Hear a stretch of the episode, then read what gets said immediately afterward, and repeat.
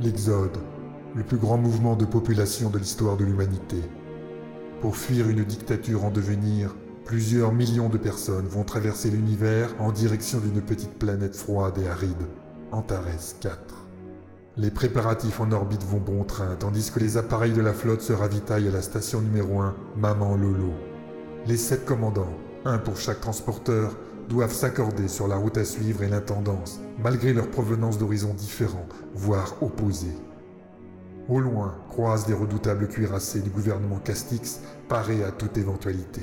Philgood tente de séduire une jeune technicienne du nom d'Adenor Kirishi, alors que la princesse Azala, fille de l'ancien roi déchu, retrouve la commandante Aurora Benkana avec laquelle elle avait eu une liaison. Sur la planète, le contre-amiral Pophéus rencontre d'étranges problèmes d'absence, où son esprit échappe à sa volonté. Malgré cela, lui et son lieutenant Ralato Uli envoient secrètement le plus puissant mental de tous les temps, Fabio Uli, son frère, sur l'Exode pour une mission secrète. Pendant ce temps, profitant des tumultes dus à l'Exode, d'autres arrivants débarquent également sur Maman Lolo. De bien mystérieux personnages au regard sombre. Red Universe. La plus grande saga galactique jamais racontée en podcast.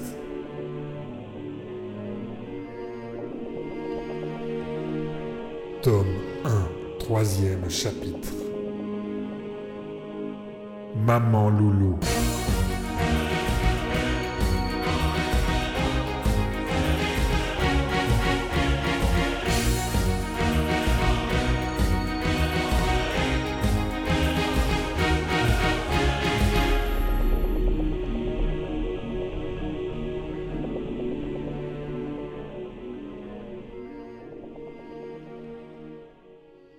Première partie.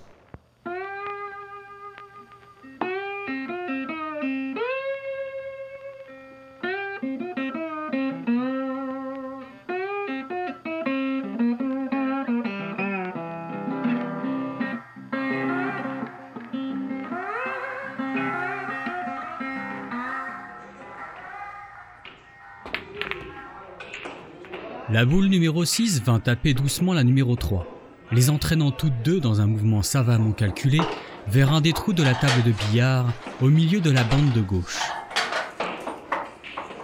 Reda n'était pas peu fier de son coup. Il avait placé les boules pour le prochain tour en les rendant inaccessibles à son adversaire.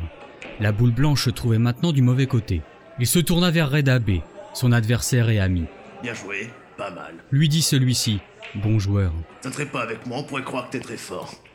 Mais je vais tout de suite rectifier ça. Essaye donc de t'en sortir avant de faire le malin. rétorqua Reda. Les deux amis se reposaient ainsi autour de la table de billard du Sigma's Club depuis des années, se chamaillant tel un vieux couple autour de querelles tout aussi vaines que tatillonnes.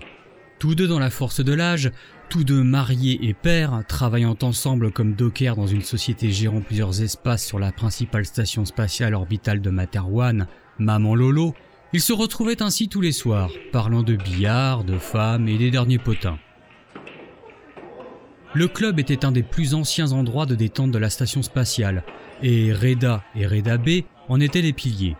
Le papier peint tombait en ruine, les toilettes n'étaient pas fréquentables, et la qualité des boissons laissait souvent à désirer, mais la devanture continuait de donner illusion à des clients crédules, très souvent des passagers ou des marins en transit, qui honoraient toujours cette relique.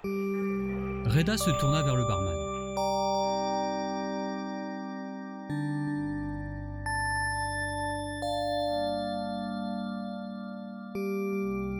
Red Universe. Chapitre 3. Maman Lolo. Mars 2021.